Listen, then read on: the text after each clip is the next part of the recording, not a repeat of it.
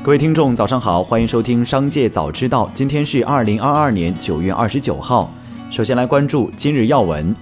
近日，杭州一公司报警称，公司辞退了一名在实习期的员工，但员工赖着不走。据工作人员称，男子的岗位是无人机飞手，实习期工资九千，但公司发现该男子不太靠谱，其自称中专学历，却只有高中毕业证，且老板不在时就经常旷工，甚至连基本的 Word 等办公软件都不会用。该男子得知被辞退后赖在公司不走，质疑公司为何不提前半个月通知他，最终在民警。的协调下，该男子决定去劳动部门申请劳动仲裁。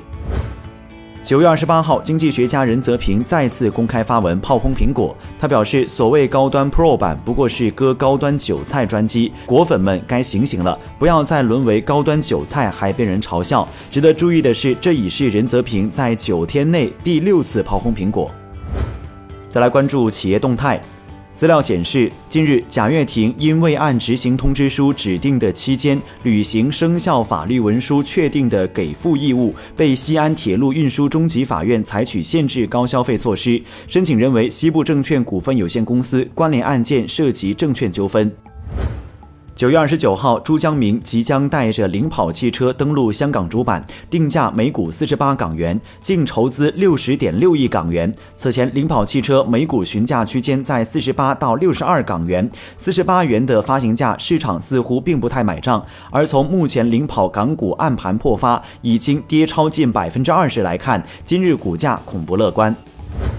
近日，有企业使用娃哈哈名义宣传推广娃毛酱香白酒。对此，杭州娃哈哈集团有限公司九月二十八号发布声明称，该公司未参与娃毛白酒生产、销售、推广等任何活动，也未向该产品提供过品牌、企业名称等任何授权。该产品及其生产企业与杭州娃哈哈集团有限公司无关。该公司已向相关涉事方发出律师函，要求其停止不当宣传，并保留追究其法律责任的权利。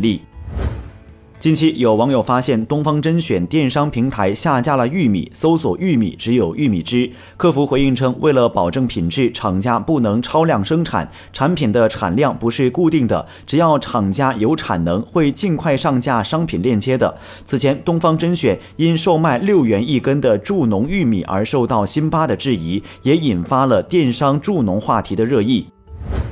针对一汽大众汽车导航弹窗一事，一汽大众相关负责人表示，车机消息推送是一汽大众面向车主的关怀行为，并非弹窗广告，主要内容是提醒用户保养、品牌活动邀约等与用户息息相关的信息。针对此次弹窗推送信息给车主带来的不便，一汽大众深表歉意。为了避免影响用户驾驶，一汽大众已经即刻停止了车机弹窗提示信息。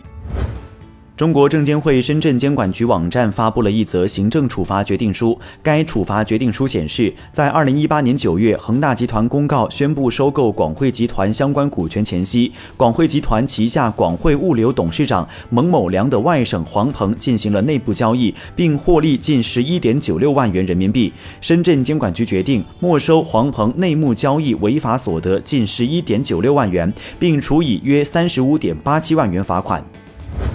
九月二十八号，顺丰集团微信公众号显示，顺丰保价服务二点零即将上线，称定损无忧、时效无忧、赔付无忧。针对九月以来连续热搜事件，顺丰集团发布声明称，公司高度重视，及时责令专职团队检视现有相关流程是否满足客户的期望，同时调查事件全过程。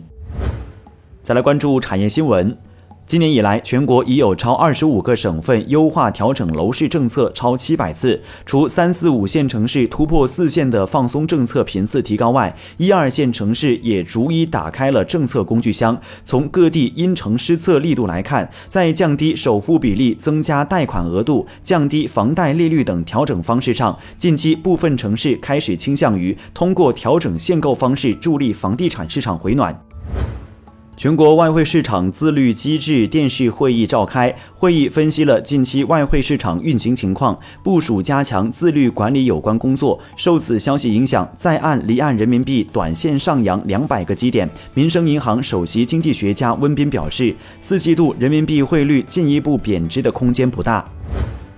重庆、武汉两地近日发布新规，允许自动驾驶车辆进行商业化运营试点。至此，全国已有北京、重庆、武汉、深圳、广州、长沙等多个城市允许自动驾驶汽车在特定区域、特定时段进行商业化试运营。以上就是本期《商界早知道》全部内容，感谢收听，下次再见。